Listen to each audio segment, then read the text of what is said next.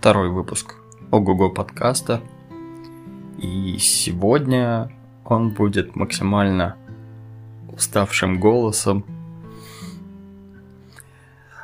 И у меня есть три, получается, темы, три с половинкой, на которые бы я хотел сегодня поговорить. Я их себе даже выписал, и вот буду возможно, даже придерживаться плана. И что неудивительно, буду говорить я в основном о работе, просто потому что работал я последние несколько дней, и это что-то новое для меня. Вот. Не новое в плане работы для меня новое, а вот конкретно на этой вакансии. Не суть. Первое, что я себе выписал, первая мысль – это все познается в сравнении. Буквально несколько дней назад я вышел на первый рабочий день, э, и мне действительно все понравилось. Мне показалось то, что люди ну, меня понимают, э, и то, что я со своей работой ну, очень хорошо справлюсь, просто потому что я делал плюс-минус то же самое, чем я и сейчас буду заниматься. Но все действительно познается в сравнении, и как только ты попадаешь э, в место, где тебе все сильнее и сильнее закручивают гайки, где тебе говорят то, что вот такой показатель он неприемлемый, все, мы останавливаем рекламную кампанию – а ты в нее верил и как бы надеялся, и вроде обычно в других местах все всегда работает, и это создает у тебя впечатление, что ты весь такой умный, прошаренный, у тебя все получается, но вот ты приходишь на новое рабочее место, начинаешь пробовать делать то же самое, а по какой-то причине не получается. Что-то вот не сходится, и... И ты начинаешь чувствовать себя немного неловко, из разряда тебя брали как знающего человека, как человека, который знает, что делает. И вот ты делаешь, и сидишь и не понимаешь, почему так, а не иначе. Но к этому можно привыкнуть, э, а еще лучше попытаться исправить. На самом деле ничего в этом сложного, наверное-то нет. И рано или поздно все стабилизируется, придет в норму. Но мысль такая, да, все познается в сравнении. Тебе может казаться, что ты весь такой себя классный и умный. А потом приходишь на новое место, где находится сильно более умные, чем ты люди. И ты такой, м интересно. Вот. Вторая мысль, которая мне сегодня пришла в голову, это не суди по себе. Такая вот простая на самом деле мысль. Что я делаю на новой работе? Да и вообще как, как маркетолог. Я размещаю какие-то рекламные объявления э, и надеюсь, что по ним будут кликать, соответственно, переходить на сайт и делать вот что-то в этом духе. То есть я заманиваю, я создаю, у меня есть все инструменты, чтобы заманивать людей куда-либо, куда мне нужно. Вот. Э, но фишка в том, что иногда в работе маркетолога появляется такая штука, когда он судит по себе, и это в корне неправильно. То есть он делает какую-то рекламную кампанию и делает ее так, чтобы вот он как раз таки кликнул. И это очень ложная позиция, очень неправильная позиция. Потому что на самом деле людей супер много. И, возможно, ты не относишься к большинству людей. Возможно, тебе надо делать что-то совсем по-другому. Не так, как ты думал, а исключительно по-другому. И так оказалось э, на моей новой работе. Я всегда думал, что реклама со всякими кликбейтными заголовками из разряда о, Лионель Месси переходит новый клуб, и там многоточие такое стоит, где показывается, куда он там типа переходит, хотя все прекрасно знают, что он в жизни никогда никуда из Барселоны не уйдет. Вот, я думал, по ним в жизни никто не, не кликнет, и типа есть какое-то меньшинство из разряда не разбирающихся в интернете людей, которые по ним будут кликать и как бы попадать ну, на какие-то такие же дерьмовые, как и заголовок статьи. Но на деле все иначе, как оказалось. Просто потому, что людей, которые кликают на вот подобную рекламу, их супер много. Их неописуемо много. То есть э, для меня было чистым откровением, насколько их много. Причем в абсолютно разных сферах в разных видах спорта и так далее, и так далее, и так далее. И также для меня было откровением, что под вот такими вот кликбейтными заголовками на самом деле зачастую скрываются действительно нормальные статьи, просто на которые ну, не могут по-другому никак дешевле привлечь к себе трафик. То есть такие кликбейтные заголовки, они просто попросту дешевле обходятся. То есть, если человек с большей вероятностью кликнет и попадет потом на что-то нормальное, на нормальную статью, он все равно останется. Он забьет на то, что реклама была вот такой, а попал на другую там статью.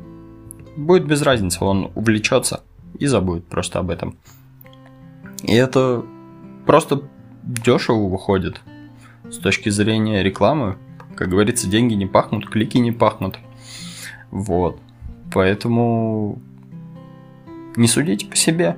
Это очень важно, потому что иначе из вашего поля зрения скрывается очень-очень много интересных фактов. Вот. А третья мысль, которая меня посетила, я ее озаглавил как «хочу вот это вот все, а не вот это вот все». Очень популярная нынче фраза. На самом деле, вот, у меня сегодня прошел, по сути, третий рабочий день. И меня уже начало накрывать от того, что я не хочу работать вот с такими вот серьезными штуками. Э, хочу там, чтобы спать всю жизнь, и мне за это платили, я не знаю. Э, всю жизнь я привык ну, не то чтобы лениться. Я привык много делать, но делать тогда, когда мне нужно, и так, как это мне нужно. И быть всегда везде самым умным мальчиком, которому и слова не скажут против. Сейчас, возможно, это тоже так, но я пока об этом не знаю. Вот. Суть в том, что так, такие вещи, когда ты привыкаешь к одному и когда ты привыкаешь, например, работать на удаленке и делать все тогда, когда тебе хочется, тогда, когда ты считаешь нужным, к этому привыкаешь и привыкаешь настолько сильно, что очень сложно, невероятно сложно потом работать на, скажем так, нормальных работах. Не знаю, что люди подразумевают под нормальными, но вот, наверное, именно на нормальных вот таких работах – к ним действительно очень сложно привыкать потом. Просто потому что у тебя есть дедлайны, и эти дедлайны это не недельный дедлайн, когда ты раз в неделю отчет скидываешь или обсуждаешь, а ежедневные. И более того, иногда даже ежечасные. То есть есть вещи, которые надо делать прям постоянно, срочно и подконтрольно. Вот, кстати, еще одна интересная мысль. Я не привык быть под контролем у кого-то. Я привык, что я всегда делаю все самостоятельно и ну, беру за это ответственность. А тут меня, ну, по факту, понятно, по понятным причинам, но меня контролируют. Потому что бюджеты гигантские. Кстати, у меня бюджет порядка 200 тысяч в неделю, который я могу тратить Для сравнения, в тайм-клубе в месяц я тратил 100.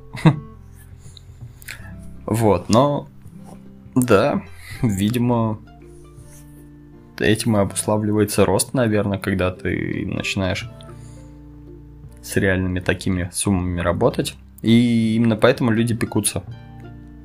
Не то чтобы о тебе, а скорее о деньгах.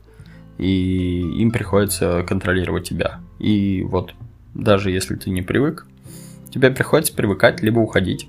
И да, поэтому спустя буквально несколько дней может вполне появиться мысль, что может это все не мое, а может мне снова уйти. Мне же так хорошо было сидеть вот в этом свою, в своей кроватке и делать то, что мне хочется.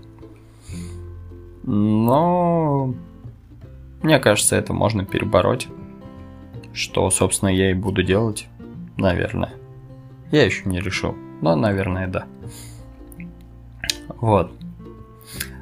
Вот такие вот темы, которые я хотел обсудить сегодня.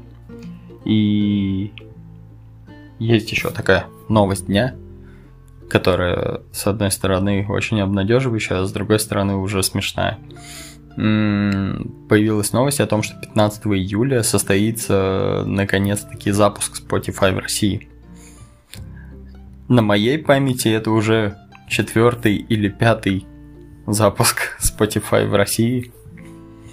И каждый раз они такие, вот мы откроемся такого-то числа, причем они сами ничего не комментируют, но все СМИ вокруг так и твердят. То, что вот они откроются тогда-то, вот они появятся в России тогда-то, но ничего не появляется. И все грустят после этого. Но если это действительно будет так, и Spotify правда появится в России 15 июля. Я буду в первых рядах подписчиков этого великолепного сервиса. На самом деле, русский народ, те, кто не в теме, те, кто ни разу не пользовался Spotify, они не понимают вообще, в чем, в чем прикол Spotify, в чем его фишка, и почему он, ну, почему его так все ждут и так все любят. Если коротко, то у них чуть ли не в сотню раз богаче библиотека музыки. То есть, если вот Apple Music из запущенных в России сейчас имеет самую обширную библиотеку, и это порядка там, не знаю, наверное, миллиона, наверное, композиций, то у Spotify для сравнения там 100 миллионов. Ну, это не точные цифры, я их не помню, но вот что-то из такого. Это первый пункт. Второй пункт – это по факту действительно встроенный искусственный интеллект Spotify, то есть настолько круто работающие алгоритмы. Я не верил в это, я думал то, что это ну, всего лишь как бы слова, то есть, ну что, и в Яндекс Музыке, и там еще где-то тоже есть свои алгоритмы, и они на основе того, что ты слушаешь, тебе рекомендуют. Но тут это работает настолько точно настолько круто. Я когда был в Турции и все-таки установил себе Spotify попробовать, и я буквально там за несколько минут отметил композиции, которые мне нравятся. Ну, не композиция, а исполнителей даже скорее. И Spotify мне начал подбирать. И я вроде, ну, я отметил там порядка 20 исполнителей – а он после этого ни разу не ошибся. Как можно по 20 исполнителям понять, полностью понять мои вкусы? При том, что давал он их даже не в этих же жанрах, а и другие жанры, которые я в целом очень редко слушаю, но слушаю. Ну, для меня это было что-то невероятное, и очень хочу снова подобное попробовать посмотреть, насколько это точно будет точно, ну, насколько это точно будет работать и в России. Это было бы очень клево. Вот, в этот раз подкаст, наверное, немного затянулся. Ну, не затянулся. Обычно подкасты люди записывают по полчаса, по часу, по 40 минут в основном. А у меня от 10 до 15 минут на это уходит.